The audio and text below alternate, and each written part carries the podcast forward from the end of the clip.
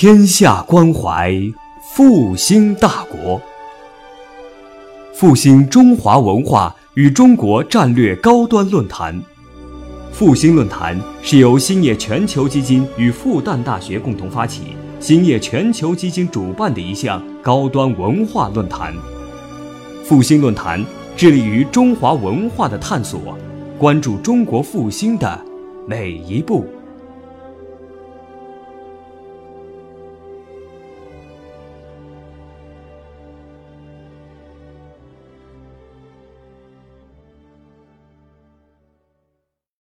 非常感谢那个肖水，肖水这个肖水给我做了这样一个开场白吧，非常感谢，也非常感谢这个我我有点说不全，但是我试着说啊，兴业全球基金、复旦大学思想史研究中心啊，咱们的这个在南方诗歌传播机构经，呃，当然就是这个咱们的这个复兴啊。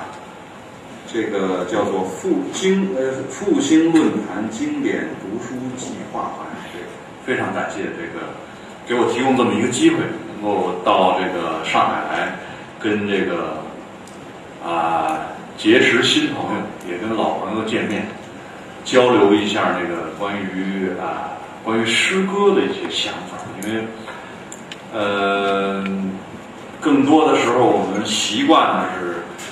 呃，谈点别的东西，好像这么在一个讲坛上谈诗歌，对我来讲是一个很罕有的一个经验。呃，但是今天呢，这个就是来的路上，以及从北京到上海来的这个这个飞机上，我一直都觉着有一点心里边有一点忐忑。这个忐忑在哪儿呢？就是我实际上不知道我会。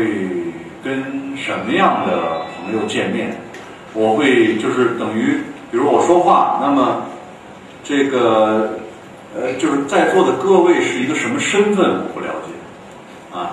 这个呢，就使得我有一点犹豫。为什么犹豫呢？因为一般来讲，诗人和诗人之间谈话，有他非常困难的地方，也有他非常简单的地方。就是诗人和诗人之间谈话，是因为我们大概有相似的那种，比如说阅读经验，呃，或者是互相了解的一些生活的经验，呃，大概知道这个人年龄多大，然后这个他的这个经验如何。呃，但是呢，如果对完全对于陌生的朋友讲话呢，我就有点心里边没底。这个没底呢，嗯。就是说，比如说，我不知道，呃，咱们在座的这个朋友当中，比如任何一位啊，呃，就是大家是不是写诗？你读过多少诗？读过哪些人的诗？对诗歌的一般性的认识是一个什么样的认识？这个我都不知道。呃，我自己的过去的经验呢，就是也是告诉我，就是说，有一些，比如说。大家脑子里边的对于诗歌的印象，可能跟我的印象是正好相反。那么这个，比如说啊，我这个允许我说点疯话啊。比如说这个一般的报纸杂志，那么经常会说到中国诗歌的时候，就是中国诗歌已经边缘化。啊，已经是这个这个，我曾经在北京参加一个活动，这活动说中国当代诗歌已经少到，就是那个读者已经少到不能再少了。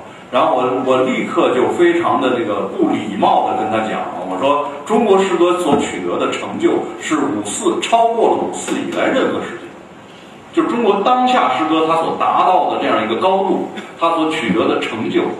超过了五四以来任何一个时期的呃诗人们所所所这个所做的事情，然后当然我有点故意挑衅啊，我有点故意挑衅，呃，那么另外碰到的一个问题是，就是大家说起诗歌来，或者是我们在媒体上所知道的一些啊诗人的名字，其实对于一个专业写诗的人来讲啊，无所谓。就是有时候，比如说这个人很有名啊，是个诗人，很有名。我我不具体的呃点出名字来，但是我可以举几个例子。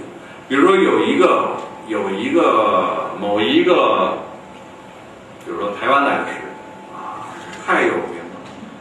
但是实际上我们在北京开会碰到这样的人，我们有一次就是几个诗人，我们站起来就走，我们不给你捧这个场，因为我们知道你写的太差。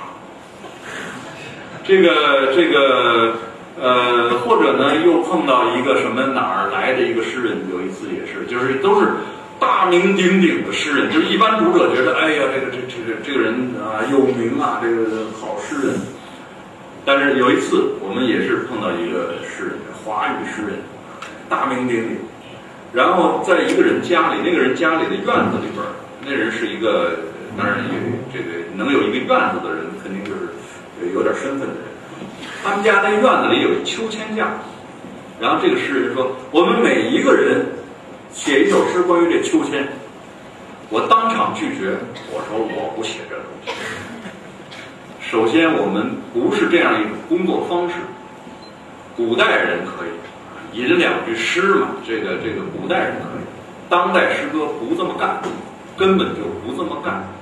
我们展示我们的创造力，不用用不着，就是在一个秋千架子上，那个那个说一句精彩的什么小话啊，一个给你给出一个一个一个什么东西，我说这个东西，这个东西太小文人做的事情，小人做的事情，我当场当时就拒绝，无所谓。但是这种人呢，在公众面前呢，一般来讲，大家会觉得啊，这是个这是个有名的诗人，他哪首诗我会背啊等等。但是这个恐怕对于一个在诗歌里边已经已经在诗歌这个江湖上已经混了几十年的我来讲，这都是小菜，都是小菜。那么中国当代诗歌当然面对着很多的批评，我也知道这些批评，这些批评有几大概有几个方面的批评。这个批评，比如说现在的诗人啊，不如写的不如徐志摩啊，徐志摩挥一挥手，不带走一片云彩啊，知道的人有多么多，然后啊多么动人啊，多么打动人。你们当代诗歌不打动人，这是一种批评。另外一个，中国当代诗歌啊，一味的向西方看齐，不继承传统啊。床前明月光写的多好，你们写的那都是些什么东西啊？这也是一种批评。这种所有的这一类的批评，听得太多了，我听得太多了。但是这些批评呢，我心里边有的时候呢，其实有的时候这个批评也是有意义的啊。比如说这个一个 一个诗人他如何能够跟那个读者之间建立起一种有效的关系来讲，这个东西也是有意义，这个批评也有意义。但是对于一个诗人来讲，这些东西太简单了，太初级了。我们面对的问题太多，面对的问题太多。那么这个这个，我想呢，呃，既然是我们这个题目，这个我设设我们设立的这个题目就是，呃，我的诗歌革命。然后刚才我我进来我一看，咱们这个系列讲座是天下关怀复兴大国啊，我到我努力的往这个天下关怀复兴大国上靠。呃，这个，但是呢，我想呢，这个既然是这个我的诗歌革命，那么就肯定有一个对于我自己的一个写作经验的一个回忆啊，一个回忆。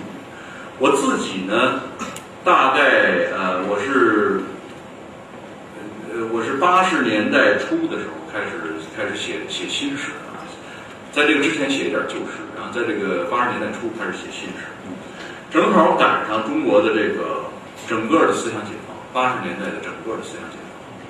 那么这个这个国家的这个国门一打开，然后你马上就发现你忽然置身于一个新世界，这个新世界是是，就是你往东走，东边是新的；往西走，西边是新的；往过去走，过去也是新的，啊，连旧东西都是新的，就在这样一个非常特殊的一个时代。而且我我觉得我自己非常有幸，就是当时我是呃这个我正好赶上一个一个就是五四以来的一个文化的一个一个，如果说从在这个它的命运反映在人身上，我正好看到了这样一个老一代知识分子的退出舞台的这么一个过程。我在北大，在北大的这个未名湖边上，看见朱光潜先生。朱光潜先生一开始拄着个拐杖，小老头拄着个拐杖，然后在湖边上溜达。然后过了几天，你一看他已经坐在轮椅里边，后边一个人推着他在湖边上溜达。然后再过几天，他坐在轮椅里边，然后那个抱拐杖也快抱不住了，然后那个嘴里边那个开始流些东西，然后再就再过几天就去世了。就是我没看到一个新文化的开始，但是新文化的终结我看到了。那么我当时是在北大的这个英文系，那么这个英文系里有一个老先生叫老温德，我们叫老温德 Winter，老温德是当年闻一多请来的，从美国请来的一个一个教师，然后这个教师一直待在北大。老温德最后死的时候，他一辈子没结婚，那么最后死的时候，我们都是去学生去叫陪床，就是在医院里陪着老先生。陪着老先生结结果呢，这个老先生呢，就等于他的，因为他的死的时候呢，中央下命令是一定要挽救他的生命，九十多了，其实也没法挽救。但是呢，我我记得那天晚上我陪老温德，我陪老温德的时候，他那时候那个喉管已经切开了，但是他忽然指着边上的一个那个就是床边的一个小那个呃小桌子上面放了一本书，是什么书呢？大家不能想象。一本英文的阿凡提的故事，那意思就是让我给他读给他听。然后我就，我后来专门写了一首小诗，是这个经验，就是，就是，就是努力的，就是给他读阿凡提的故事，努力逗一个垂死的人要笑出声来，想让他临死之前笑一笑。啊，这个，那么这个都是我亲自经验过的，就是那种过去的大时代。一个一个，那也是新文化，但是他如何？我就是我的亲身经验，就是如果我看到这些曾经活跃在那个时代的人，怎么最后走向终结。那么与此同时，是整个时代开始开放。那么这个开放呢，其中对我来讲最重要的一个东西，就是阅读的开放，就是你可以读到各种各样的。已经翻译的，过去翻译重新重新这个再版的这样的书，那么其中包括，呃，对于西方文学、西方现代主义文学的一个阅读，啊，一个阅读，疯狂的阅读。那么这个一边阅读一边自己写，就成了，就当时觉得这个，当然内心里有一点这个多愁善感，然后这个时候顺理成章的就变成了一个诗人。然后别人再一鼓掌，这个贼船你就下不去了，你就一直就到今天，就弄到今天，这个这个成为这么一个局面。那么当时阅读呢，我记得这个阅读呢，这个不光是读诗歌，读各种各样的书，哲学的书啊，文学的书啊，外国的书，反正都是外国的书。那么读这个诗歌读了很多，然后。基本上在几年的时间里，你就把外国二十世纪的，就是不是二十世纪，十六世纪中叶以后的，波德莱尔以来的西方的现代主义的至少诗歌这块全读了一遍。什么什么象征主义、超现实主义、未来派啊，垮呃垮掉派是后来的，这个这个这个呃，反正就是这些东西全看一遍。全都知道是怎么回事儿，但是呢，经过了这个过程以后，你发现，其实这样一个阅读经验跟西方人他自己的阅读经验是不一样的。就是西方人的阅读经验是，比如说，浪漫主义完了是这个现代主义，现代主义完了什么后现代主义。但是对于中国人来讲，我们不是按照这样一个时间顺序接受的。我们接受他们的时候是乱七八糟一块儿接受的。我今天读的是浪漫派，明天读的是超现实主义，后天可能读的是古典主义，然后再后天读了个后现代主义。你这种混乱的接受和一个有序的那种发生和接受，这个是完全不一样。那么我们脑子里边所形成的对于世界文学的认识。一方面，当然那作为知识啊，一道一道的知识你都掌握了；另外一方面，脑子里边有一种你排除不掉的混乱。这种混乱，比如说，我也许是用一个浪漫主义的方式来理解的这个意象主义，或者呢，是我理解的意象主义和超现实主义好像没什么区别，就是就是，比如说意象主义跟这个这个象征呃跟这个超现实主义这是两种，都是现代主义，但是它是相反的，超现实主义是面向未来的。而意象主义是面向过去，但是作为一个中国读者，那个时候我可不知道一个是面向未来的，一个是面向过去，我只知道它都是现代派，我就全把它拿到我的诗歌里边来。然后这个时候，我忽然觉得我自己是比较啊，我忽然认觉得我自己已经现代主义化了。但是实际上，你那个现代主义跟西方那现代主义还是不是一样？这里边有一个不同。啊，这里边有一个不同，但是不管怎么说，这些东西都学会了，写诗也写这样的诗，啊，也写这样的诗，所以有一段时间遭到这个我我我本人，呃，不光是我本人，也遭遭到别人的批评，可能到现在依然是批评，就是说这个读西方东西读太多了，连语言方式都受到那种翻译问题的影响，我自己都做翻译，所以我自己也动手翻译，所以这个这种批评，当然我一直是这个。知道这样的批评，而且不仅仅是一个语言的问题，它还有一个情感方式的问题。就是说，比如说一个诗人，一个当代诗人，就是即使到现在，一个中国的这个现在的诗人，那么当他想谈论他的痛苦的时候，当他谈论他的痛苦的时候，那么他愿意借助于一个东西来谈论他的痛苦。比如说，当一个诗人他想谈论痛苦，他有可能谈的不完全是他本人的痛苦，他可能谈的是曼杰施塔姆的痛苦。曼杰施塔姆是一个俄国诗人，俄俄国白银时代的诗人，他有可能谈的是阿赫玛托娃的痛苦。也就是说，一个人，然后当一个人在看世界的时候，他有可能是按照艾略特的方式来看世界。把世界看成一个荒原，这是艾略特的方式。那么，一方面，我们的诗人，包括我自己，在那个时候八十年代，我们觉得我们自己现代化；另外一方面，没缺少一种警醒。这个警醒就是，你的这个现代化是别人的现代化，你的这个现代主义是别人的现代主义啊。那么，这个这里边呢，这个比如说，我们学会了很多看问题的方法。啊，曼杰施塔姆对于语言啊，对于语言的那种态度，对于韵脚的态度，对于语言节奏的那种态度，像就是说，对于语言的形式，对于诗歌的形式的信仰，简直就像宗教一般，简直就像信仰宗教一般。这个是曼杰施塔姆的态度。那么，比如说我们看世界，那么艾略特，艾略特的《荒原》也是。对于多少文学青年来讲，我就是从一个荒原的角度来看世界。那么，比如说描述一个，比如说描述一个女人，表描述一个，比如说很多人喜欢写少女啊，少女，这个少女写女人啊，写女人。那么，里尔克这是德语作家，里尔克对于少女的那种描述，我们会认为那都是榜样。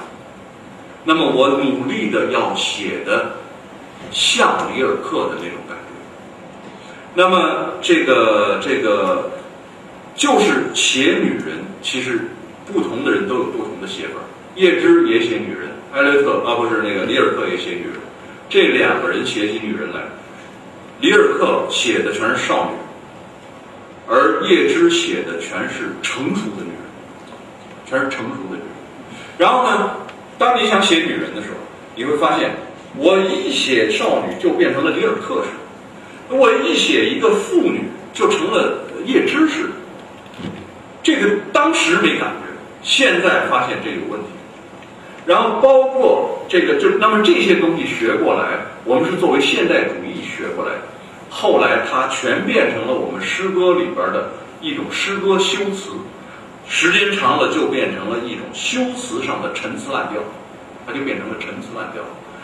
包括这个这个最近这个我这个整理这个孩子的这个诗呃这个他的这个诗全集去年重新整理的时候，孩子有一首诗里边有一个版本，他他自己有不同的稿子，有一个稿子里边写到了少女这个词，有一个稿子里边写到了妇女这个词。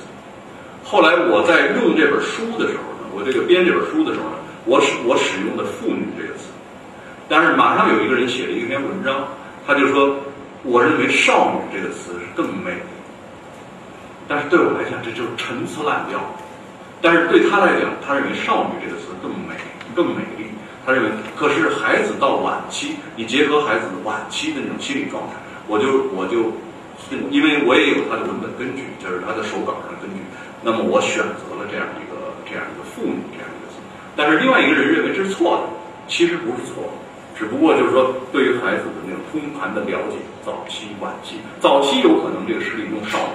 晚期有可能就是用妇女写一个成熟的妇女，那么这个这里边对于一个词的这种理解，其实都能折射出我们以前的这个阅读经验，以前的阅读经验。这个阅读经验，那么我刚才说了，对于主义的这种接受，对于他的观察事物、观察世界的方法、看看待世界的方法的这样一个接受，那么还包括他们对语言的态度啊这种接受。那么当时没有考虑到的一个语言的态度，就是，就是根本就没有考虑到中文和其其他的文字，比如说和西班牙文、和这个法文、和德文之间的那样一种差别。我后来写过一篇文章，这个是到了，都是到了二零零几年了，可能是零六年写写过一篇，还是零四年，我忘了哪年写的一篇文章。在这篇文章里边，我试着比较这个中文和这个这个其他的这个我我比较了解的英，我这个了解一些的这个英文的这个这个做一些比较。那么那么做这个比较的时候呢，我就发现实际上语言的真理观都是不一样的。就是英文的真理观和中文的真理观可能是不一样，它是跟那个语言本身的结结构就不一样。比如说西方的语言，拉丁语。这个拉丁呃，这个不当然不都是拉丁语言，法语、西班牙语这属于拉丁拉丁，呃，这个这个这个叫做呃拉丁语族的，那么还有日耳曼语族的这个这个语言。那么拼音文字的语言，拼音文字的语言呢，它跟我们中文的一个很大的不同，就是它的语言本身是有逻辑性的。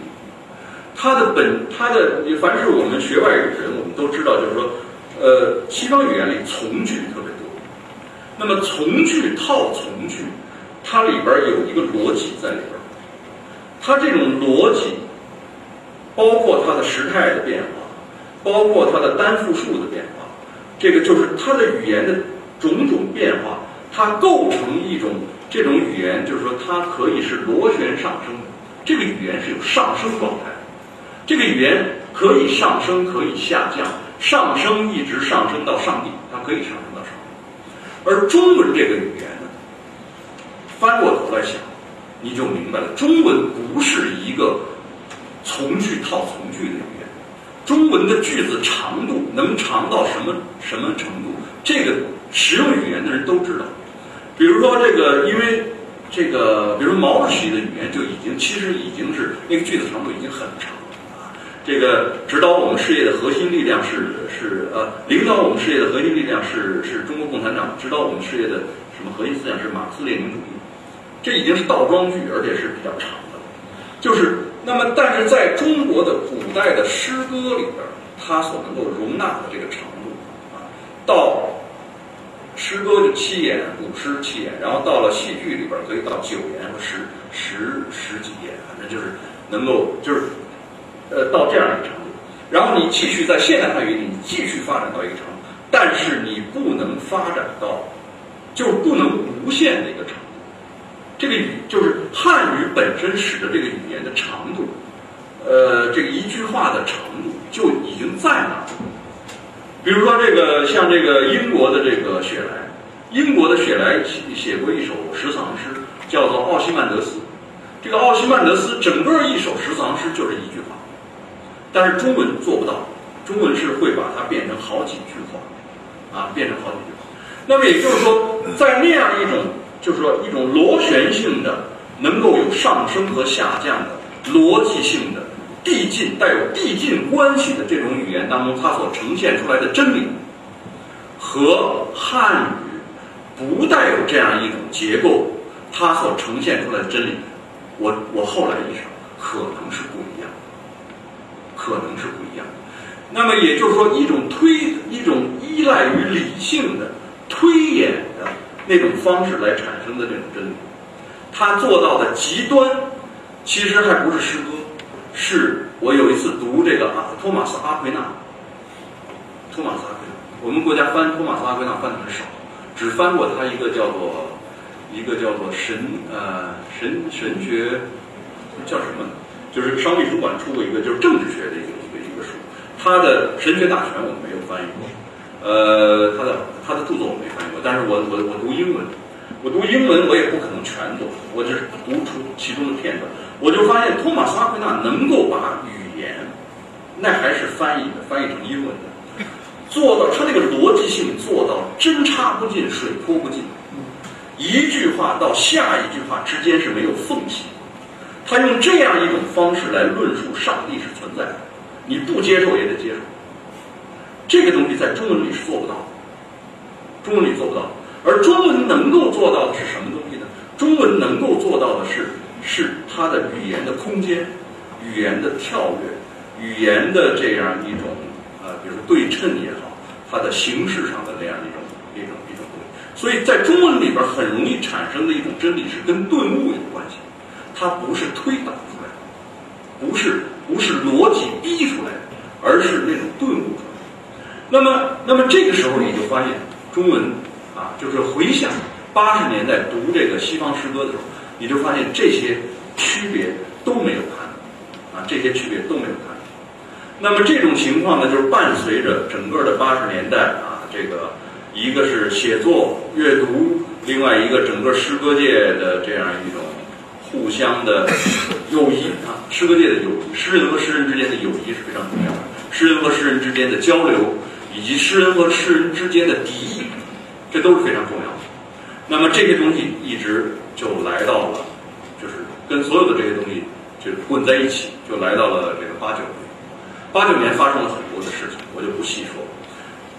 在八九年的年末，我读到一本书。呃，是这个法国的这个布鲁斯特的《追忆似水年华》，翻成中文。以前听说《追忆似水年华》大名鼎鼎。的，急急忙忙跑到王府井新华书店，第一卷，在斯万家那边买了这个书，走出书店，太急于要读了，以前没有机会读到，然后打开出来，一边走路一边看。当时的感觉就是，这个书写的太好，可是跟我一点关系也没有。就是第一次感觉到这么伟大的一个文学作品，跟我没关系。不论是他的句式也好，他的意象也好，他的生活，他的什么各个方面，跟我没关系。是意识到这个问题的时候，其实忽然觉得很失望。这个失望不是对布鲁斯特的失望，是对自己。当然，也包含了对某一种文学的失望。这这可能也包含在在里边。就是就是我的那些阅读，我的那些工作，对我来讲究竟是什么意思？你究竟要干什么？其实昨天跟那个朋友们已经谈到这个东西，啊，已经谈到这个东西。那么。这个这个这个呢，就到了这个，然后八九年孩子啊，罗伊和去世，发生了那么多事情，然后一直延续，延续到九一年、九二年，其实是甚至一直延续到九三年，在我的生活当中是一个非常特殊的一个阶段。这时候，你你觉得你的你所掌握的一切写作的本领，你的句式、你的意象、你的所有的这个。首先，你不能应对一个东西，就是死亡。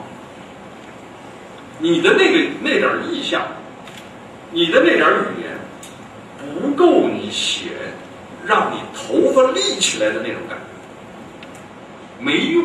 就是你你学会了，你学会了什么都没用。就是你你比如说，比如说这个这个这个这个，呃叶芝啊不这个还不是叶芝，比如说这个怎么说呢？反正就是西方那些大师，那些大师们他们他们的那些东西，你发现没法使你没法，就是说你你拿过来，你来表达你，就是你所感受到的那些事件的强度，已经超出了你掌握的这些诗歌本领，超出了这些本领。那么，首先是对于死亡的反应，你无力承担，所以就不写了。有几年写一点儿，但是写的不多了。就是就是八十年代的时候，哎呦，一天不知道写，就是一年不知道能写多少诗。然后到了九十年代初，写的速度一下子就放慢，一下子放慢，还不是一个江郎才尽的感觉，是是没有办法处理，是没有办法处理。呃，这个，然后你只好干瞪眼，就这个这个是很很没有办法。死亡是第一个，你从内心里边从你就是希望做出反应而又无力做出反应的一个东西。然后另外一个紧接着是对于中中国社会的一个大转型的这样一个经验，使你也觉得措手不及，使你也觉得措手不及。就是所有我们学会的东西，他都没有告诉我如何面对中国的这样一个这样一个大转型啊，这样的一个大转型。这种不知所措、不适应、这种尴尬，就是在生活当中你感觉到的那种尴尬，在这个写作上感受到的那种不知所措、不知所措，这种这种感觉啊，是一个怎么说呢？没法描述这个东西很难，你如果没经过那个时代，你很难跟人分享这个东西。就是就是这个这个这个，比如说那种那种尴尬的感觉啊，那种尴尬的感觉，呃，这个时候你还是个诗人，就是你明明已经不能，你的文学已经不能够面对这个时代了，而你依然还说你是个诗人之后，这时候多尴尬啊！这时候多尴尬。然后这个，你觉得你自己受过教育啊？你还是个啊，类似于一个知识分子，而实际上你又不掌握一套语言，能够对这个生活进行一种有力的干预，这时候是多么尴尬！你空占了这么一个名头啊，空占了这么一个名头，尴尬不知所措，然后内心里边就有一种崩塌，这种崩塌就是以往的那种。你对美的认识，对美这种东西的认识垮掉了；对好文学的认识垮掉了；对于大师还是大师，以前读过的大师还是大师，但是呢，对于以前你认识到的那个大师垮掉了，你可能能认出认识一个另外一个新的一个一个一个大师。呃，那么这个这个，我最近在刚给那个北大北大出版社编完了一本我自己的这个论文集。这个论文集呢，我给它取了一个名字，叫做《大河拐大弯儿》。大河拐大弯，这个实际上是我的一首诗里边的一个一个。我以前写过一首诗，这这这首诗不太一个一个小诗。那么这首诗里边，我用了一句话，叫做。叫做河水都打弯儿，这是我早年旅行的时候感受到的。比如长江啊、黄河，或者你在地图上看，它都那打弯子。就是尽管我们说一江春水向东流是往东走，但是它在那个过程当中是要拐大弯儿。小河流拐小弯儿，大河流它永远都是那样一种在天际拐着一个大弯儿，然后它奔着它的方向走。那么我自己感觉到，就是八十年代末。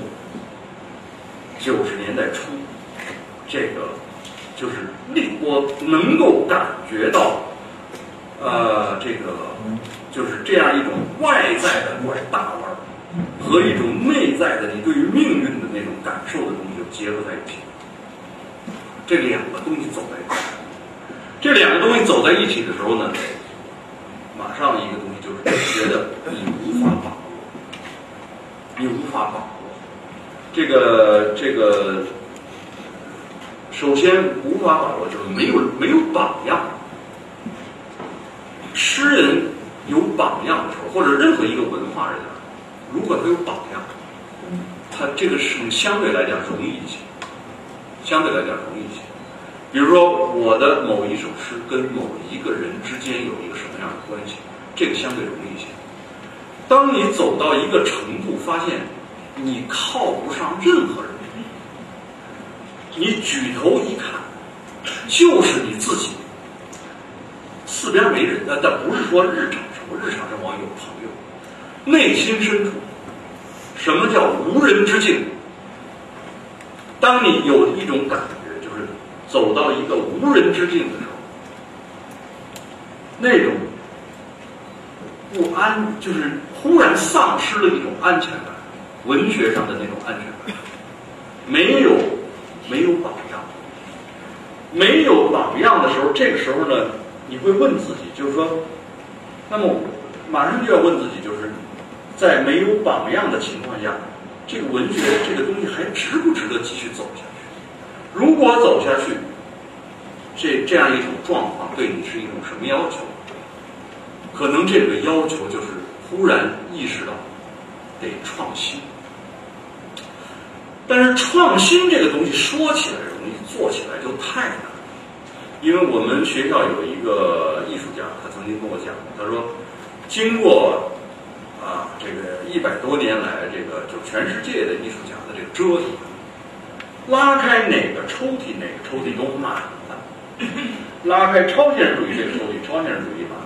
拉开未来主义，未来主义嘛；拉开什么这个这个垮掉派，垮掉派什么；拉开意象主义，意象主义什么。给你留下的能够找到你自己的声音的可能性非常之小，就是从一个艺术史的角度来讲，非常之小。多少人讲创新啊，那全是陈词滥调的那种大言不惭的那种创新，那是不必认真对待，因为它不触及到一个，不触及到灵魂深处，它是。玩一个小花活，他是玩一个小花活，比如一个新词儿啊，一个啊什么东西。那么以前我们也知道啊，这个要这个这个日日新，这个这个庞德最喜欢的一个词日日新。但是日日新做起来太难，太难。但是如果你不找到一个自己的方式，不创新，那就别写，因为没有意义，因为没有意义。所以这个时候呢，可能就是创新就成为一个一个你自己对自己的一个，就是你自己不不明确的对你自己说，恐怕你自己懵懵懂懂也会往那儿走。那么这个所谓创新这种东西，它包含了什么东西？它包含了些什么东西？我可能我愿意从几个方面来来谈一谈这个这个这个这个创新是它包含了什么东西。首先一个东西。我觉得就是现实感，现实感。我在这个在这个八十年代，八十年代的时候，我说生活呀等等这些东西，这些东西，然后呢，我当然知道什么叫现实，现实主义，我都知道这个东西。但是这个东西是不进入灵魂，这是一个，这是一个，就是别人都这么说，你也这么说。你对于现实感，就是说，直到在九十年代，就后来面对着死亡，先是面对死亡，然后面对的社会这个转型，你的这个就是我自己的这种现实感，就我开始需要这样一种现实感。而这种现实感，它包含了什么东西呢？这个现实感不仅仅是一个诗歌写作当中的现实感，任何一个行当都需要现实感。学术界需要学术界的现实。多少做学术的人，因为我有一大帮学术界的朋友，做的好的学术界做的好的人，是有有学术的现实感的人，在艺术上做的作曲家，你是一个作曲家，做的好的人，是一个有有艺术上的现实感的人。我上个月十一月份，我在香港，我在香港，然后。忽然接到一个电话，我这边的一个朋友打过来，一个作曲家，我们国家最好的作曲家郭文景。郭文景在香港演出他的叫做呃第二第二号二第二号笛子协奏曲。他说你来吧，你你你在香港你就过来，你来听听。我就去了。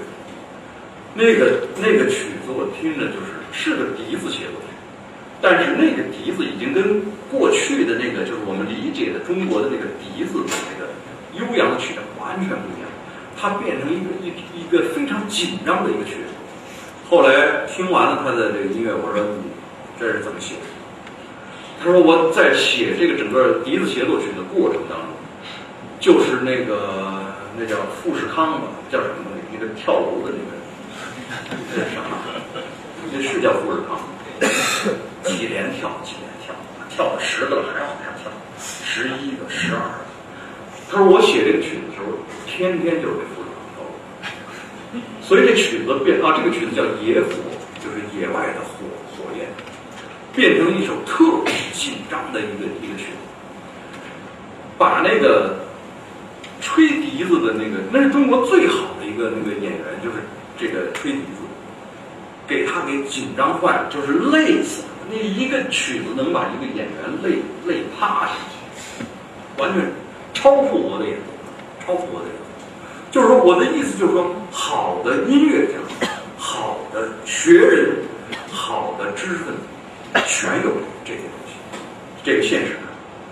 那么现实感里边，马上就是产生的一个一个一个东西，就是说，在这样一种呃不是现实啊，是现实感，是对你对现实的感受。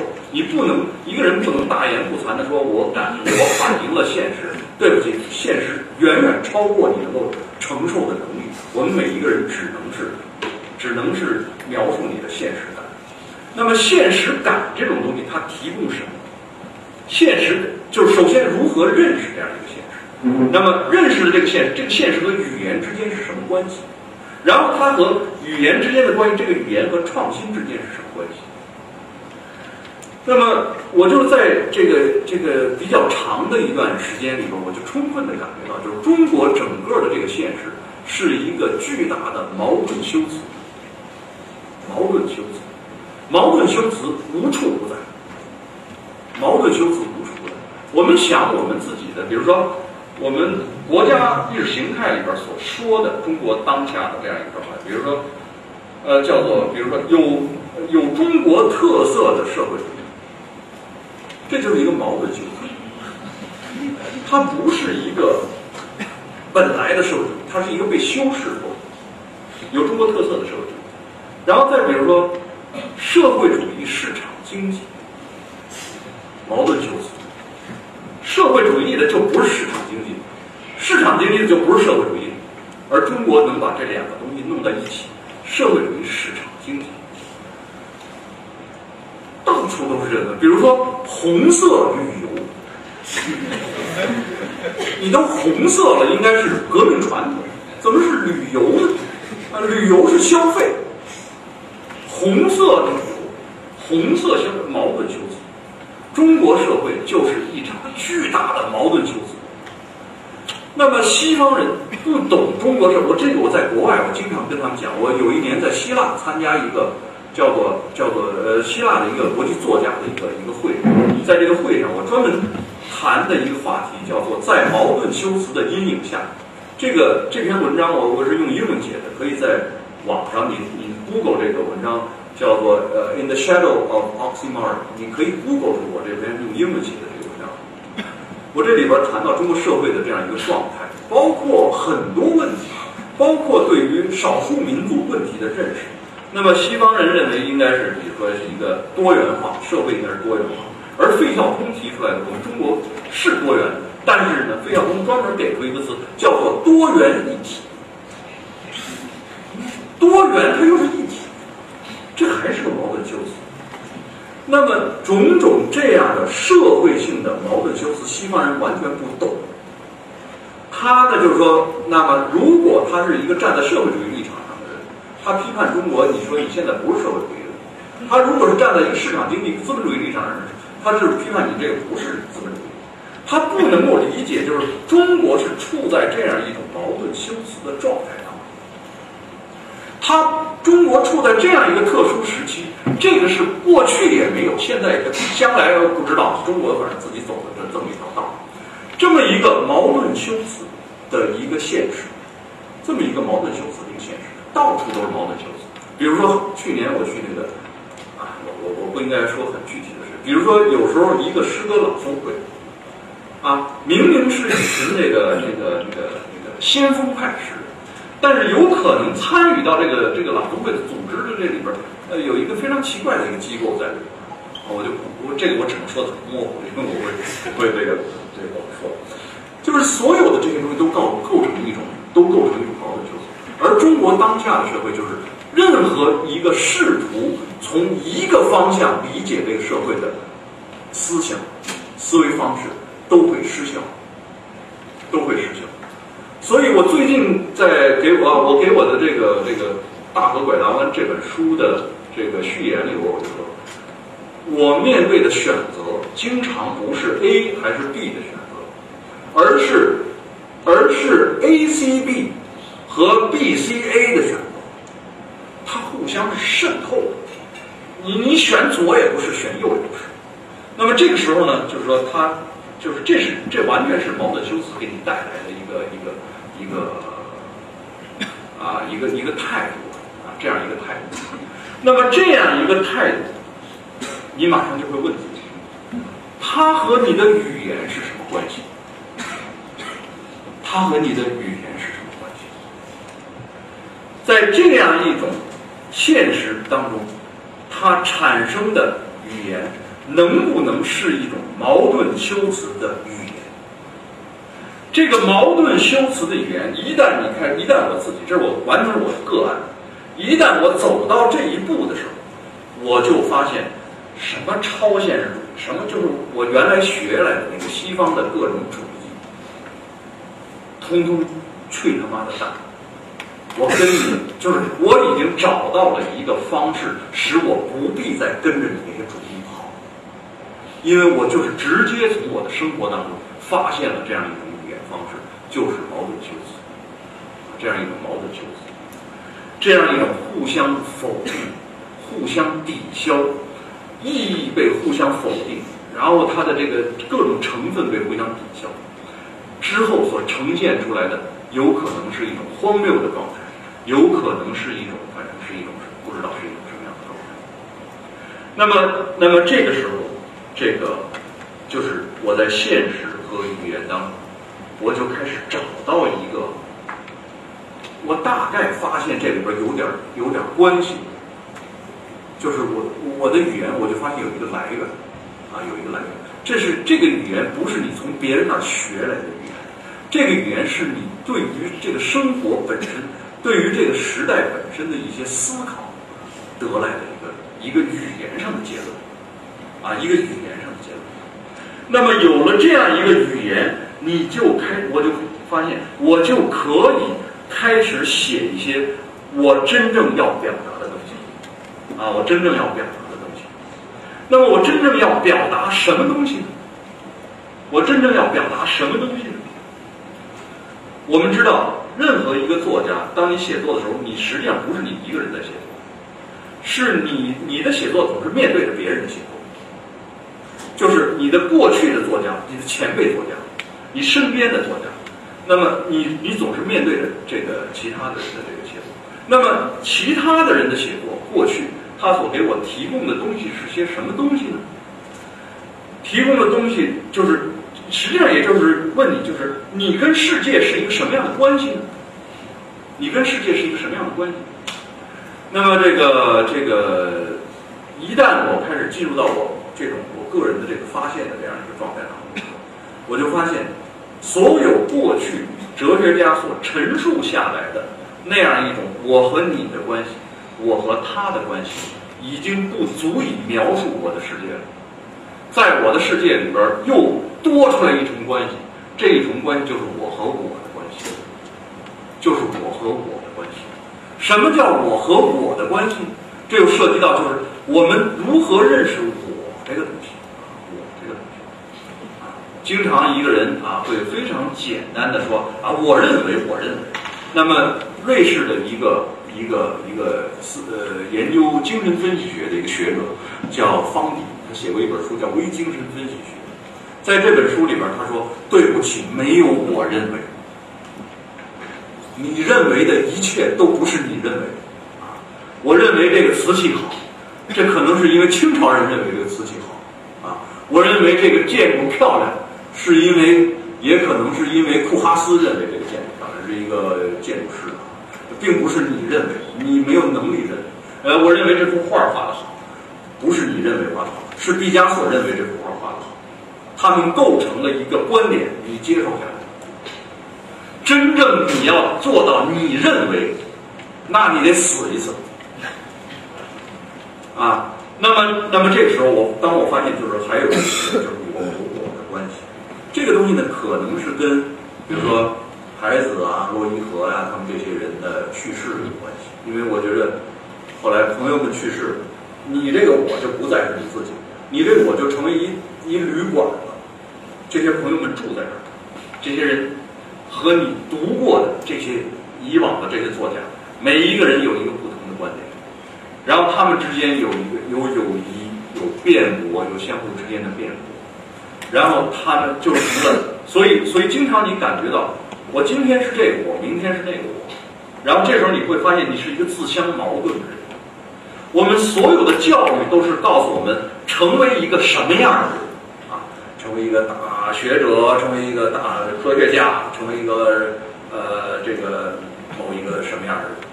但是从没有一种教育告诉你成为一个自相矛盾的人，啊！但是这个自相矛盾只有到什么？好像是惠特曼，我忘了，是好像惠特曼倒是也提到过，就是说，呃，我是个自相矛盾的人，但是因为我是，呃，好像是因为我是人，所以我，因为我是因为我是人，所以我自相矛盾。好像惠特曼在《草叶集》里说过这么一句话。那么这，所以到这个就是在面对中国的这样一种情况的时候，我意识到这种我和我之间的关系是一个非常重要的关系。我所有内心的挣扎，所有内心的矛盾，所有内心的黑暗，全在这儿。那么这个时候，我也发现了一些我们以往的文学所不处理的东西。以往的文学，因为如果是一个单向度的思维，你处理的东西基本上要么是一个故事，啊，要么是一个非常就是就是要么是一个怎么说呢？赞颂或者谴责，或者呢是享乐啊一个一个经验的享受，或者一场爱情，爱情给你带来不外乎就是痛苦或者是欢乐，但是呢，这个不是生活。生活里充满了什么东西？昨天晚上我跟那个咱们那个复旦大学和同济大学同学一块吃饭，我就会我就发现你们那个他们吃饭在饭桌上开的玩笑，经常喜欢开一种非常暧昧的玩笑，非常暧昧的，一个人和另外一个人之间的关系，啊，一个男人和一个女人的关系，啊，一个男人和一个男人的关系，啊，或者一个或者是一个啊，就是大家是开玩笑。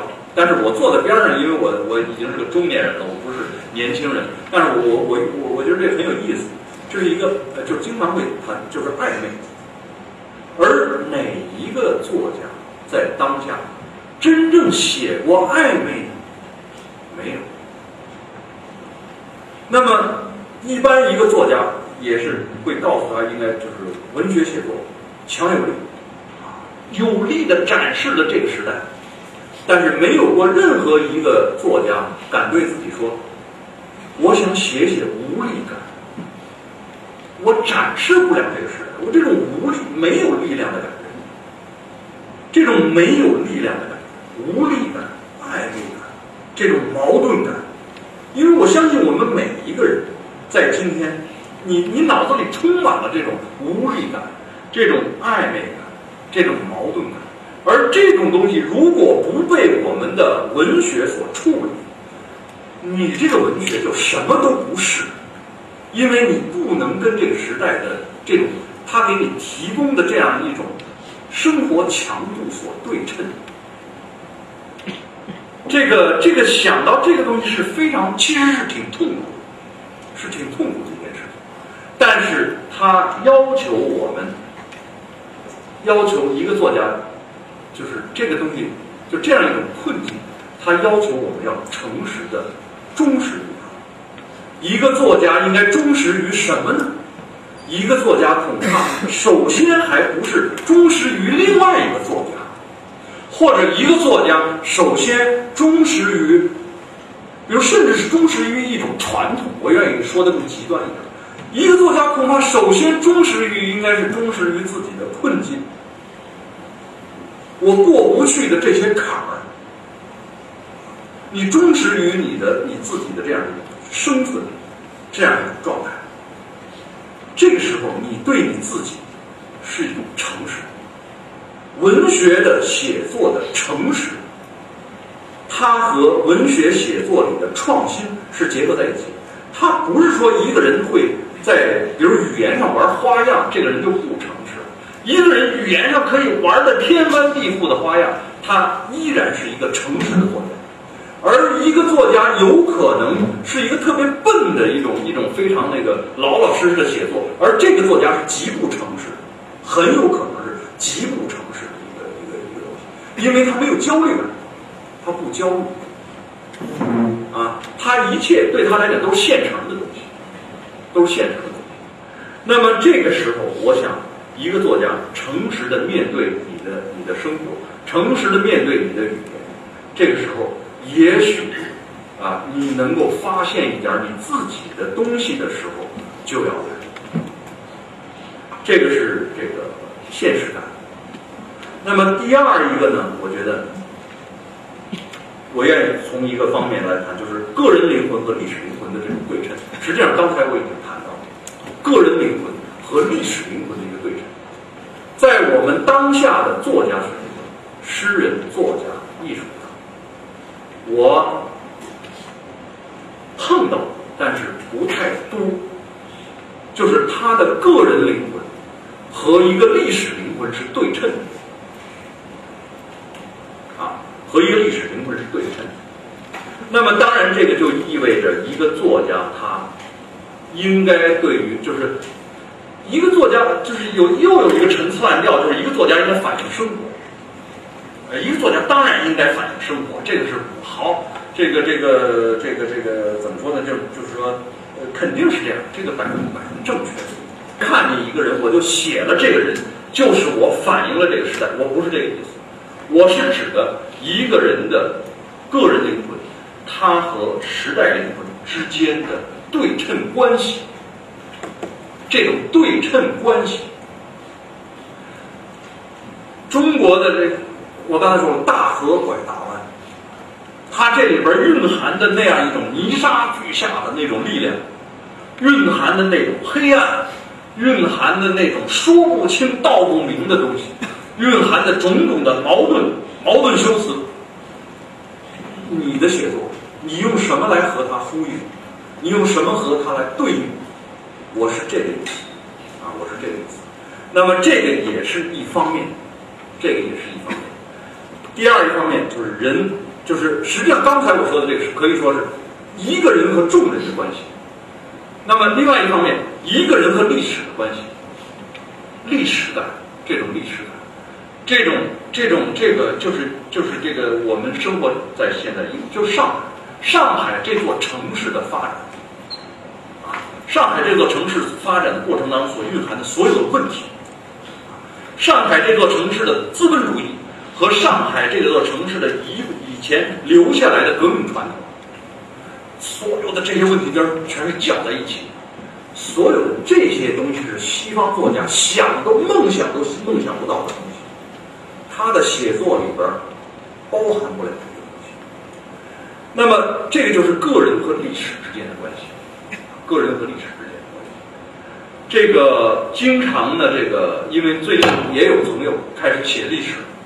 然后我有另外一个朋友，是一个学术界的，给我写了个 email，他读到了，他不是个诗歌批评家，但是读到了我们写的历史的诗歌。后来他说，诗写的好不好，且不论，这个人不是不不是诗人，也不是诗歌批评家，是完全是一个学者，是另外一个领域的学者。他说，这个人的诗写的好不好，且不论。这种历史观是多么落伍啊！一个诗人，当你要处理历史的时候，你有没有一种历史观啊？真正的历史观你有没有？没有，中国作家几乎都没有，几乎都没有。这个就是一个特别大的问题。然后一个人，这是第二个，第三个问题，一个人和历史之间的关系里边包含了，还包含了什么？还包含了一个人和所有的鬼魂之间的关系，幽灵之间的关系，已经过去的人，他们构成了历史当中的非常具体的那些存在。那么他们他们代表了一种一种广大的区域，幽暗、无边无际的广大的区域。然后你你个人的这个灵魂，你跟这些东西对对称得上，对称不上。所以这些东西都构成我们个人灵魂和历史之灵魂之间，就是都都使我们要思考这个问题，能不能有一种对称关系，能不能有一种对称关系？这是我从第二个大方面讲，第一个大方面我就讲的是现实感，第二个大方面我讲的是个人灵魂和历史灵魂之间的对称关系。那么第三一个方面就是，就是在所有的这些问题，呃，这个我们考虑过这些问题之后，你自然而然就会产生为诗歌，诗歌会为我们带来一种新的品质，这种品质是以往任何东西都没法带给我们的东西，就是诗歌带给我们诗歌思想，诗歌带给我们诗歌思想。其他行当的艺术家，比如说美术带来美术思想，不知道，估计没有。只有诗歌是可以给我们带来诗歌思想。诗歌所带来的诗歌思想，它和一般我们读到的那些思想，哲学家所给出的那些思想，有不一样的地方。这个不一样的地方，我以前在文章里也写到过，就是哲学家，他们用逻辑，以一种逻辑的方式来来来来来表述他们的思想。那么一个人非常信赖逻辑的时候呢，他经常是掩去自己的面孔。就是逻辑是不给个人的脸面留下任何位置的，一个强大的逻辑没有个人的存在。你想让它往东，不对不起，逻辑不让你往东。理性啊，逻辑啊，这个东西。而诗歌思想是一种什么东西？诗歌思想是建立在对于世界的观察、体验和想象之上。对于世界的观察、体验和想象。那么，这个他这个观察、体验和想象，他有的时候会给我们的思维，就是说，如果说哲学思想是弥平所有的思想的裂缝的话，那么诗歌思想是打开这些裂缝，是打开这些缝隙，使我们看到事物的秘密，使我们看到事物的秘密，使我们看到事物和。任何一个东西里边都有都有都有思想，任何一个东西里边都有思想。一朵花我忽然就看到我眼前的一朵花一朵花，大自然，这是自然。孩子说，热爱大自然。如如果你热爱大自然，你就必须热爱大自然的肮脏。嗯，了不起了。凡是热爱大自然而又不热爱大自然的肮脏的人。其实并不真正的热爱大自然，他们只是热爱公园，那不是大自然。米沃什说了，米沃什说，啊，米沃什说的这个，呃，说大自然，呃，我看他怎么说的这个关系，他说物，呃，他说竞争。是大自然的物竞天择的延伸部分。上海这座商业城市充满了竞争，而这个充满了竞争的这样一种关系，它和大自然当中的物竞天择是同一个结构，它是它的延伸部分。这就是诗歌思想，这是多少哲学家没发现的思想。诗人们来发现。而一旦诗人获得了诗歌思想，你那个诗歌就不再是写个秋千架的那个诗歌了。就是在我一开始说的，咱们每人写首关于秋千的诗歌，扯淡，跟我没关系。我要的根本就不是这样的所谓的诗歌，我要的是包含了那样一些诗歌思想的、观念的，对于这个时代有足够的反应能力的、有足够的力量的这样的诗歌，我就要这种东西。那么，我想在这个意义上，中国当代诗歌，回到我最早开始，它超过了。历史上，五四以来的历史上，任何一个时期的诗人对诗歌所做出的贡献，即使今天这个社会认识不到，五十年后也会认识到。这种东西，就是说，我们这一辈是已经开始能够摸到一些东西，就是真正在创造力里边，已经可以感受到一些创造力的秘密。已经可以感觉到一些、摸到一些东西。这个东西几代人往下积累起来，我相信中国诗歌会成，会取得伟大的成就。我指的是几代人积累的，它会取得伟大成就。那么它会牵带着什么东西呢？就是对于个人存在的体验，对于时代生活的观察，它会牵带着我们。对于文学资源的看法的改变。刚才我这个实际上在讲八十年代的时候，我已经谈到这个话题了。那么现在我重新回到这样一个话题，重新回到这样一个话题，就是说我的这种现场感受和我以前读到的外国诗，然后我后头还会说到跟传统之间的关系。那么这个这个我们。就是经你经过了这么几十年的折腾，灵魂深处的折腾，然后中国的整个社会生活的这种折腾，然后你就会发现，你忽然发现，你在面对外国诗，所谓的外国诗歌，我们更多的说是是西方诗歌，啊，西方诗歌，就是西方诗歌的时候，你发现你可以区分出好坏的，在你一开始阅读的时候。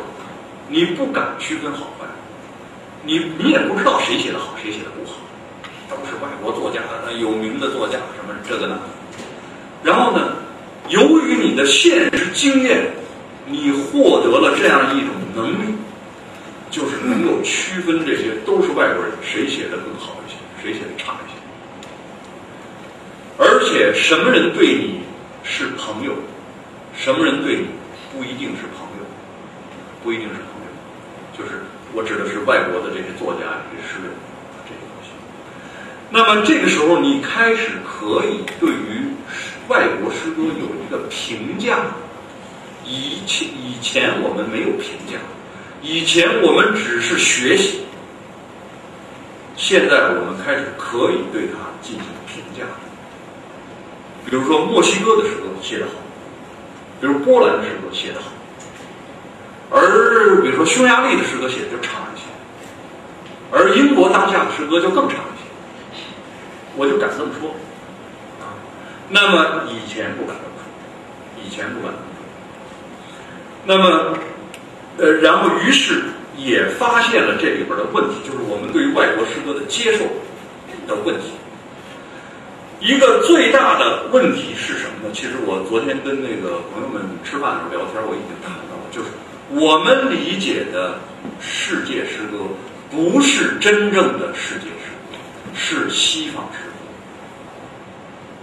是西方诗。我我从来不反对西方诗歌，但是我只是想纠正这个概念，就是那不是世界诗歌。世界诗歌里边，我们的盲区太大了。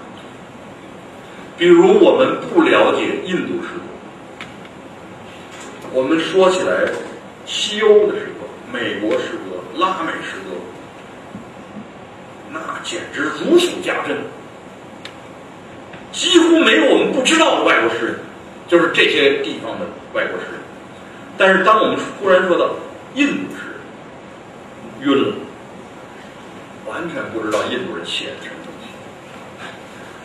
那么这世界上有还有几个区域诗人写的非常好，阿拉伯的诗人里边的巴勒斯坦诗人，阿拉伯诗人比如叙利亚诗人，我们最近上海译文呢，上海译林出来，我忘了说是出了阿多尼斯的诗歌，但是阿多尼斯只是其中之一。比如巴勒斯坦，我跟你说，巴勒斯坦是伟大的诗人，大卫什读过吗？没读，听都没听说过。然后我说，巴勒斯坦除了有一个伟大的诗人，还有一个非常壮，呃，非常这个这个雄壮的一个诗人，不能说伟大的一个人，也很好，叫穆罕默德·阿里，听说过吗？没听说过。这是世界诗歌，土耳其诗歌读过吗？没读过。越南诗歌读过吗？没读。没读过就不能说我们脑子里有一张世界地图，我们脑子里只有一个中西地图，这对我们理解什么叫世界，这个障碍太大。这个东西是一个，这个东西当然有一个很大的一个问题，就是语言上的问题，就是翻译翻译不过来，或者那些做翻译的人他没有他没有意识到这个问题的重要性。他不翻，你也就读不到。这充分说明我们自己检讨我们自己文化，我们自己文化里边包含的一种东西，我管它叫文化势利眼。这种文化势利眼在中国无处不在，在他面对外国文化的时候产生的文化势利眼，在他面对不同行当的艺术家的时候产生的这种文化势利眼。比如说，一个诗人的处境和一个电影导演的处境，那简直天壤之别。嗯，这个一个或者是一个一个一个诗人处境跟一个画家的处境都可能是天壤之别。为什么？因为那些是工业，多少个亿的钱都砸在里头。一个诗人谁往你这儿砸钱？没人。然后，然后他的价值就不被理解，他的价值就不被理解。这都是文化势力。这都是文化实力。那么表现在对于外国诗歌的认识，也是文化实力。建立不起来一种真正的世界，至少世界诗歌的地图在脑子里。于是呢，就产生一些问题。比如说，如果你不跟印度诗人交流，你只跟比如美国诗人交流。你跟啊，你比如说你读阿什伯来，你写那么多阿什伯来的这喜欢阿什伯来的诗啊，阅读阿什伯来的诗，阿什伯来处理美国文化的方式，被我们想当然的拿过来处理中国文化，这里边问题太大。与其这样，你还不如学一个印度诗人如何处理印度文化，你拿过来处理中国文化。当然这里边也不同，但是这是一个参考，一个参考的一个方呃一个一个一个一至少一个参考。至少一个参考。印，比如说印度诗人对于传统的态度，印度诗人对于西方的态度。我们在中国这边讨论问题，现在也很时髦的一个词——现代性，总是现代性，实现了它的现代性啊，或者是反现代性等等这个。然后印度的那个阿西斯南比说，印度人说现代性。是西方胜利者的玩意儿，现代性对他们来讲就是传统而已。那么，如果我们的脑子里边有了阿什斯南蒂的这句话，你在思考现代性的时候，就不再简单的是一个马克思韦伯怎么说现代性，我就怎么说现代性。这个马呃，这个或者是哪一个哪一个哪一个人怎么说什么？首先是一个真正的进入问题，介入你自己的问题；其次一个在这个世界上充分发现那些跟你有相似经验人的这个这个他们的这个想法。读了那么多西欧的诗歌，东欧的诗歌如何？我认为当下东欧的诗歌是全世界最好的诗歌，全世界最好的诗歌。米沃什只是其中的一份子，像波兰的这个。这个，呃，叫做 Stephen 赫伯特像这个呃申波尔斯卡当然也很好，但是最好的，我最喜欢的就是赫伯特的诗，像捷克的赫鲁伯，米罗斯米罗斯拉夫赫鲁伯，赫鲁伯的诗，这些人都写出了。赫鲁伯有一首诗，其实也翻成中文。我我今天没带，他就说，很多人在希呃这个希腊的一个国王的面前说说这个说这个陛下，我为你我为你发明了一个玉座，我今年为你发明了一个玉座。陛下说很好啊，奖赏他。然后另外一个人说，陛下，我为你的玉座发明了一对翅膀。陛下很高兴，说我奖赏他。然后说：“陛下，我还为您发明了一种那个叫噩梦驱逐器，夜里可以不做噩梦。”这个国王啊非常高兴，说奖给他奖赏。最后有一个人站出来说：“陛下，今年我一年什么都没干成，全是失败。”然后最后一行说：“原来这个人是阿基米德，只有阿基米德懂得失败的含义，剩下的那些。”成功的发明家们，在阿基米德这样一个失败者面前，只不过是一群傻瓜而已。就是赫鲁伯的诗，他能够达到这样一个深度，对于人的处境、历史处境的这样一种深度。东欧的诗，另外，比如拉丁美洲的诗、墨西哥的诗，非常的非常的好，非常好。然后我觉得，中国当代诗歌也挺好，尽管我们还没有到那位置，也挺好。因为我已经听到一些国外的一些诗人们对中国当代诗歌的一些，他们读到这个中国当代诗歌的一些已经翻译翻译成别的语言的他们的看法。那么这个是我们对于以往我们的文学写作资源的看法上的改变。另外一个改变，另外不是一个改变，就是。这个这个，我们的现实感会刺激我们重新来看待我们自己的传统，我们自己的这个传统。那么，中国经常我听到的这个这个别人这个跟我这个，比如说批评啊，比较中国古诗和这个现代诗。那中国古人多么伟大，写出了那么多脍炙人口的诗歌，而这个你你们你们写的诗？我能我能引用什么东西呢？只有一个什么这个黑夜给了我黑暗的黑色的什么眼睛，我为它寻找光明，或者是对不起，这个诗不是告诉你们世界我不相信，呃，隋老的诗。然后我就会跟他讲，我说中国当代诗歌和中国古代诗歌不完全是同一种诗歌，中国古代诗歌是一种类型化的诗歌，中国当代诗歌不是类型化的诗歌。什么叫类型化的诗歌呢？就是中国古代诗歌，它是有一套，比如说写山水是有一套写法，写这个写这个写这个官场有一套写法，写送别有一套写法，啊，写这个写这个写妓女呃有一套写法，这个它是类型化的诗歌。中国当代诗歌，它是就是当代诗歌，它是一种强调。个人创造性的诗，它尽量的摆脱那种类型。如果你把现代诗写成一种类型，就是陈词滥调。那么中国，另外我们对于中国古代的文学呃诗歌的一个误会，还有一个巨大的误会。这个误会是什么呢？就是经常我听到人家给我赞扬唐诗有多好。我们有口号啊，这反正这个这个这也是其实也是朋友们的口号。但是朋友们的口号我也可以批判一下，叫做“回到唐诗”。然后我首先说，首先第一个问题出在哪？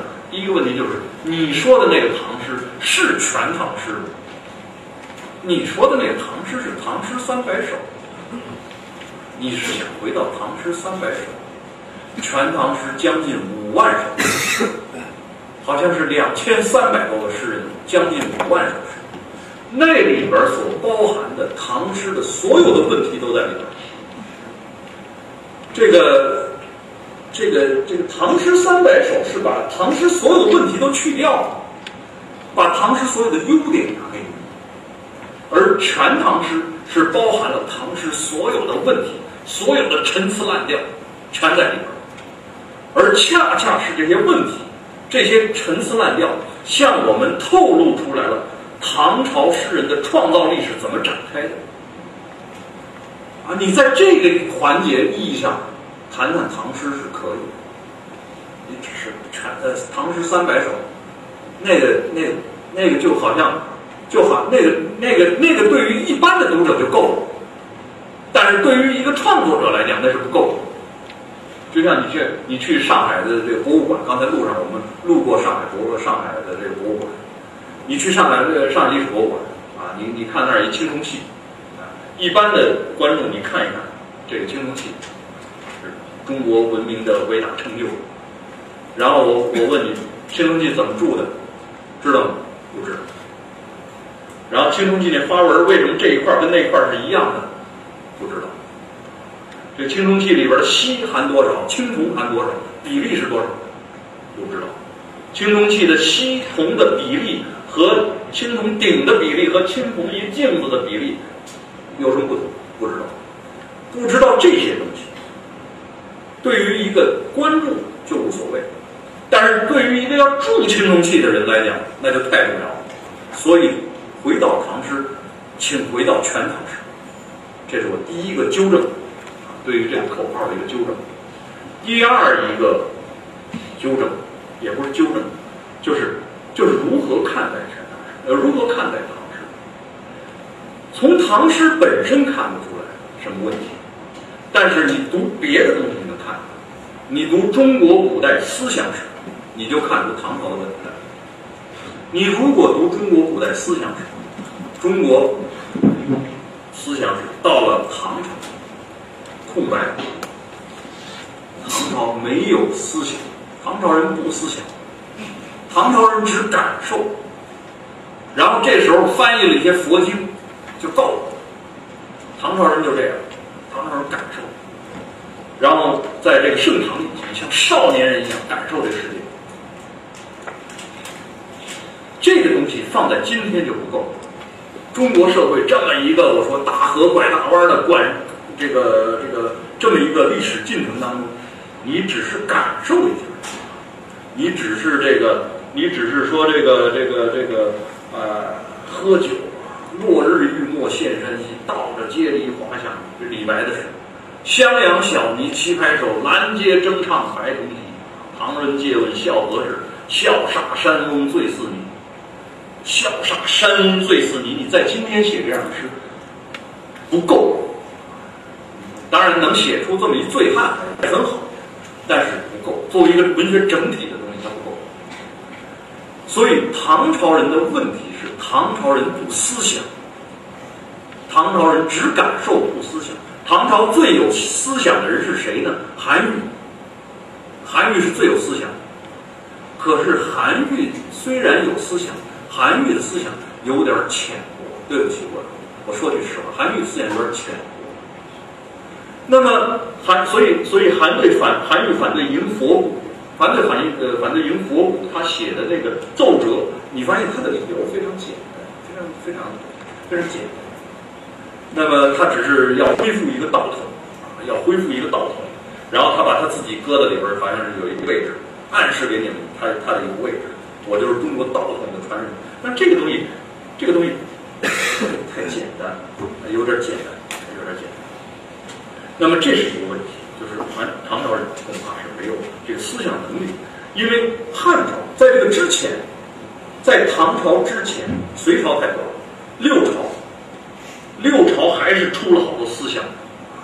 这个这个虽然很多人述而不作，但是依然重新注释古籍。编伪书，这都是思想，啊，那汉代就更不用说了。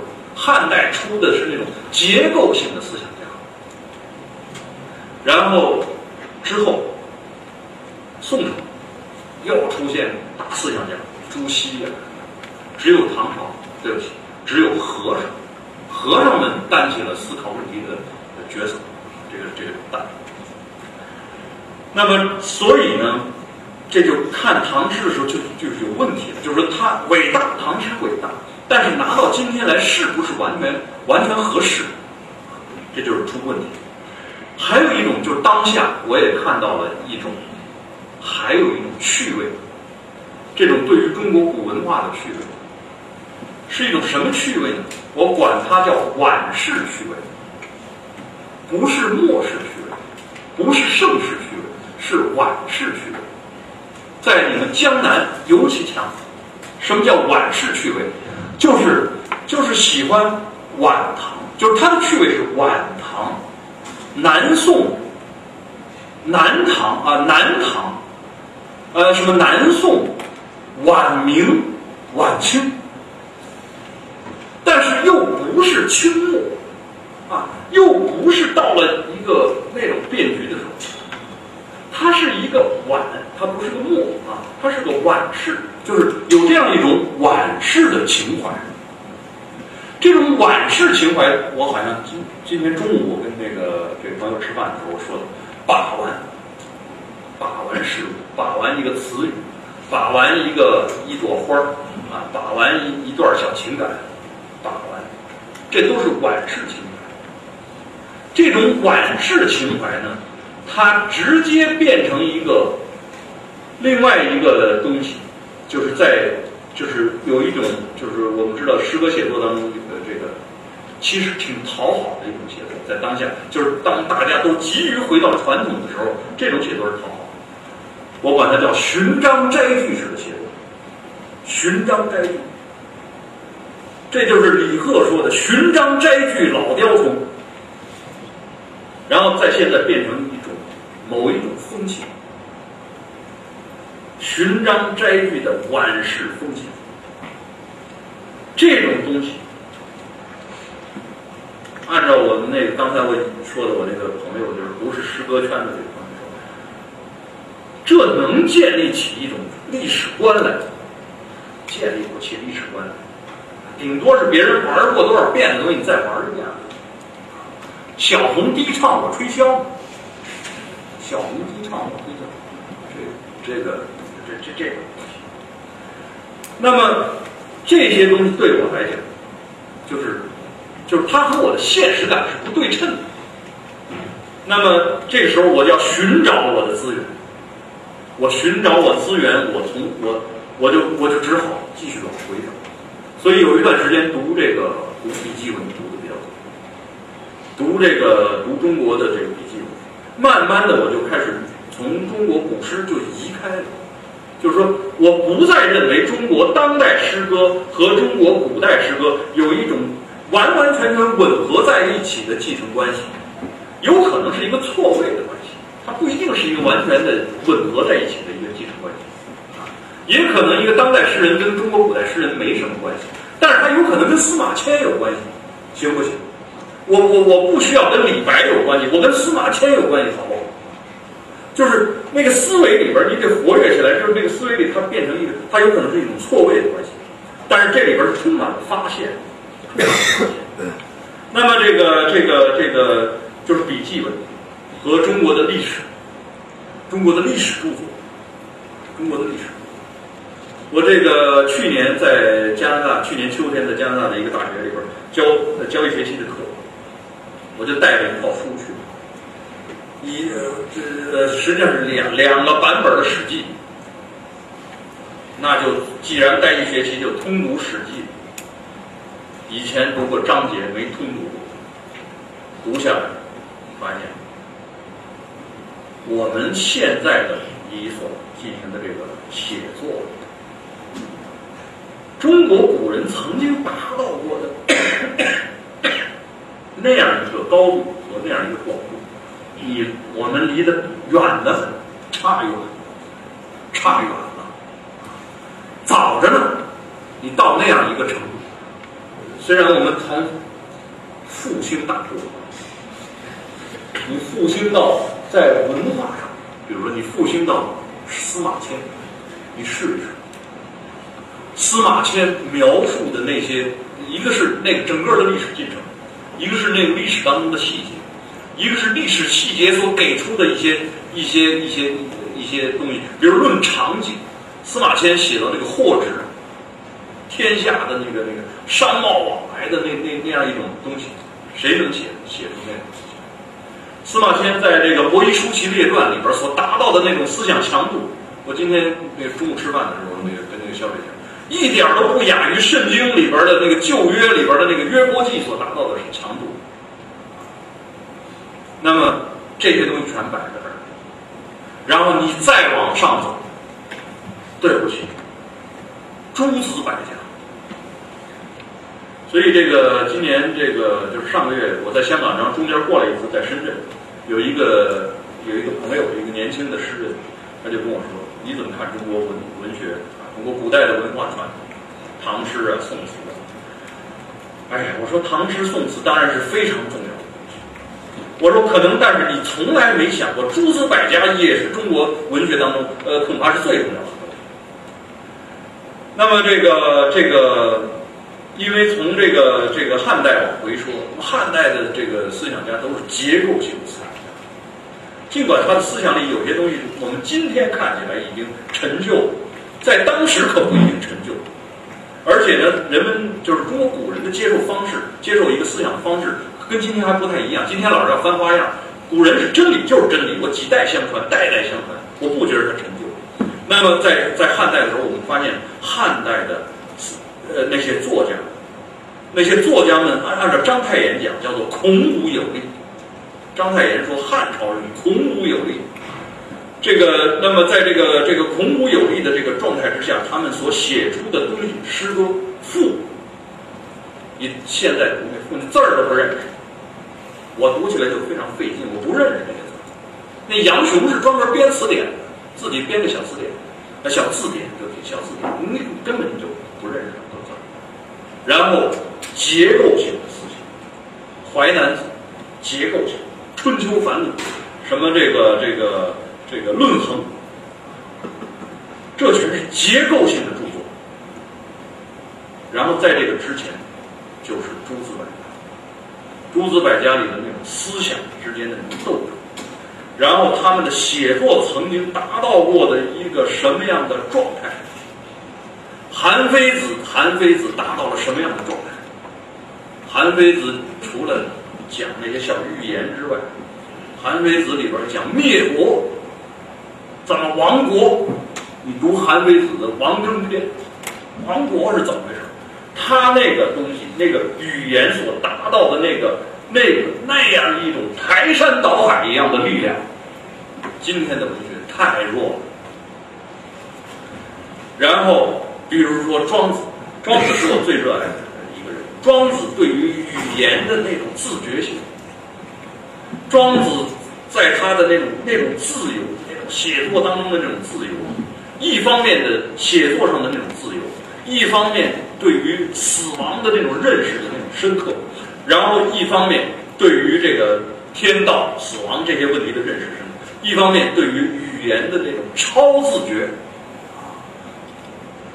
这些东西，这些东西全是这些东西是可以大树底下好乘凉，你就靠在那儿，你也不用写什么。那么就是说，如果我们内心里知道中国古人曾经达到过的那样一个东西，那么今天这就直接赋予我们“复兴”这个这个词以实际的内容。你要复兴什么？你的文化曾经到过一个什么程度？那么，这个可能就能够回答一个问题，就是这个问题，就是说中国人究竟要干什么？中国人究竟要干什么？中国人究竟要干什么？中国人曾经干过什么？中国人就干什么？中国人曾经干过什么呢？诸子百家对天下的想象。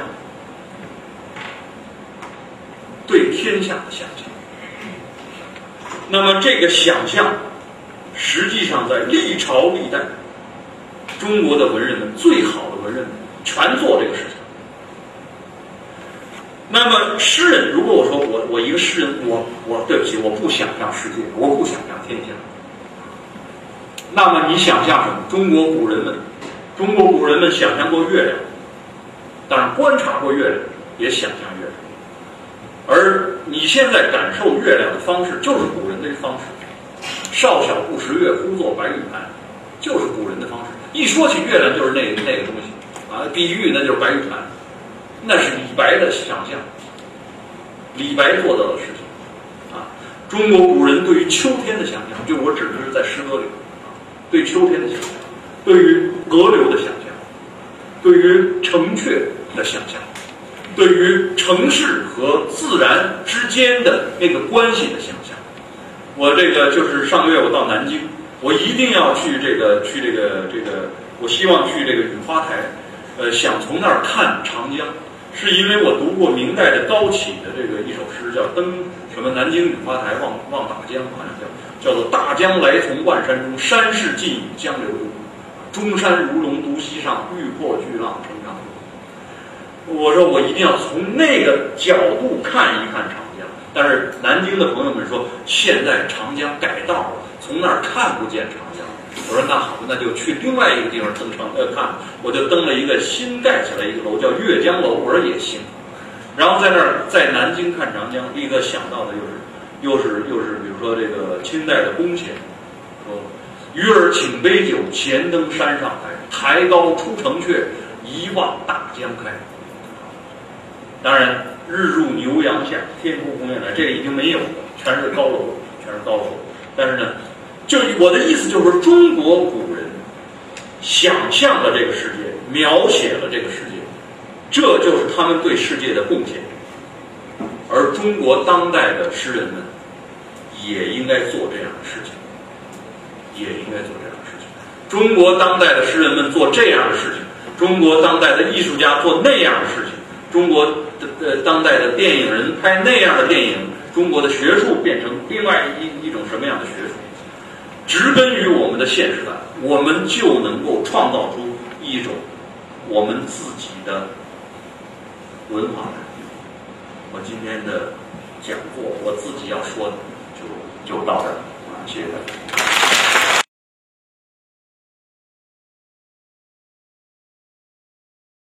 昨天我们已经在那个复旦大学听石老师讲说呢，太太棒了。你先准备一下，在你这儿。这这这啊，我我你是不是要站这儿？没有，不要不要。你是有话？喂，我我我等会儿我先看，我应该啊，你去吧。大家等一下，等一会儿，因为我这次那个来。呃，上海那个没有说让我要在这儿做朗读啊，我实际上没有任何准备，就是要要要，比如说挑一个什么东西来读，呃，但是到了这儿，我发现总是面对着这样一个这样一个啊这样一个情况，读。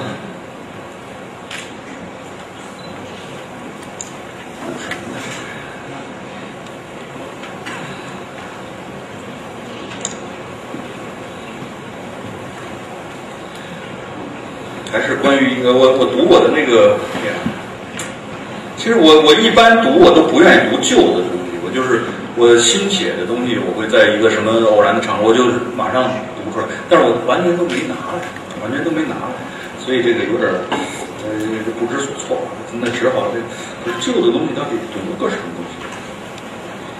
嗯啊，跟今天这个讲座有点关系，可以读一首诗，叫做《思想练习》。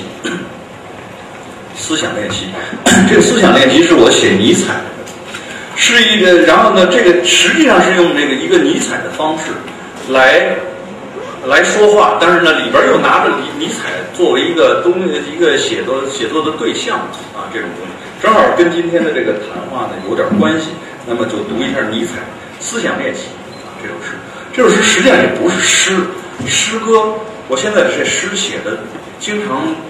也不是我们所谓的诗歌那种东西，我说不清楚。这个呃，这个甚至有一个有一个呃呃，这个德国德国那个顾宾，顾宾他曾经在跟人一个谈话里，他说他说我我他说西方发明了一种一种写法，一种东西的写法，我也不知道这是什么。这个散文诗也不是散文诗，散文诗都不是这么写，因为中国的散文诗美文学，西方的散文诗也不这么写。这个这个这个思想练习，这首诗叫思想练习。尼采说重估一切价值，那就让我们重估这一把牙刷的价值吧。牙刷也许不是牙刷，或牙刷也许并不仅仅是牙刷。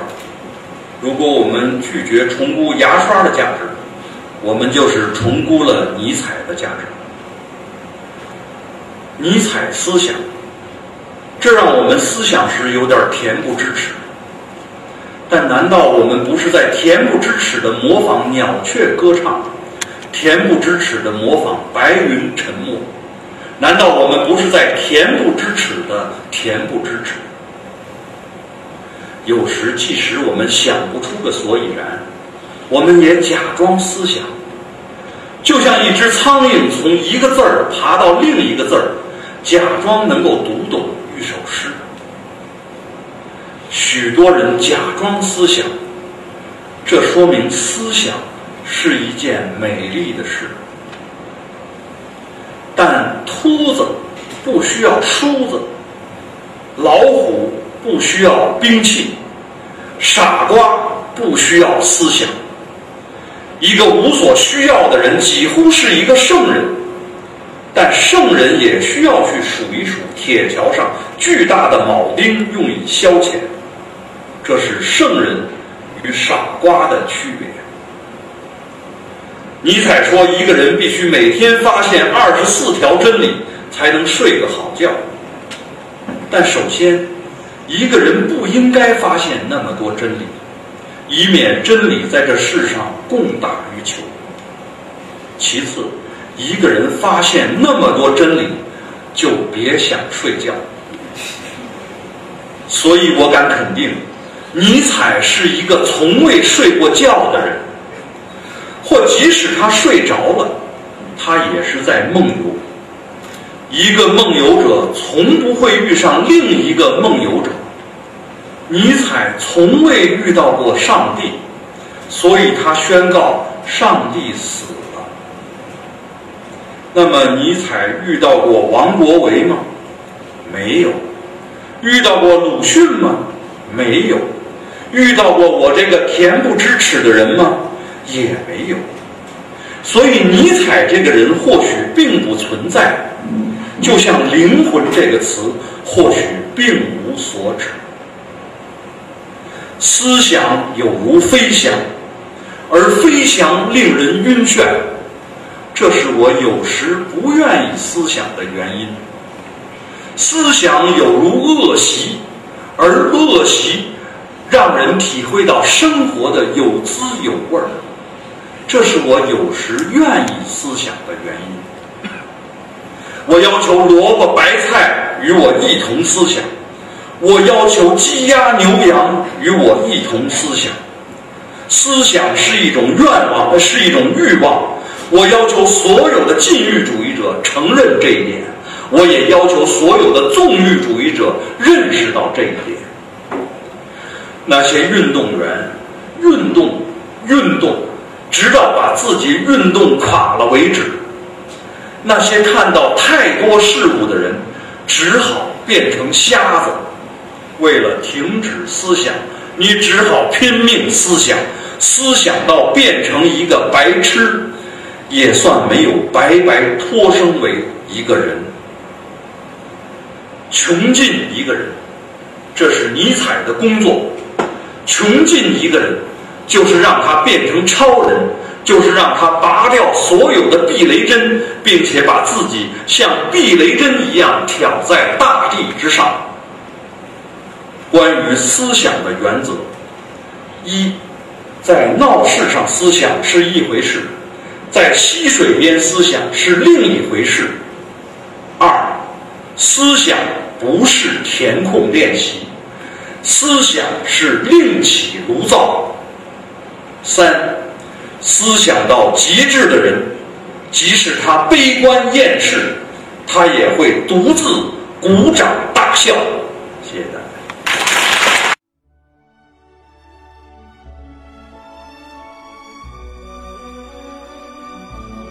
感谢聆听本期复兴论坛。本论坛由复旦大学儒学文化研究中心提供学术支持。欢迎您关注复兴论坛的微信、新浪微博及豆瓣小站。复兴论坛主页：三 w 点复兴 Chinese 点 cn。我们将向您推送更全面的资讯及更优质的论坛。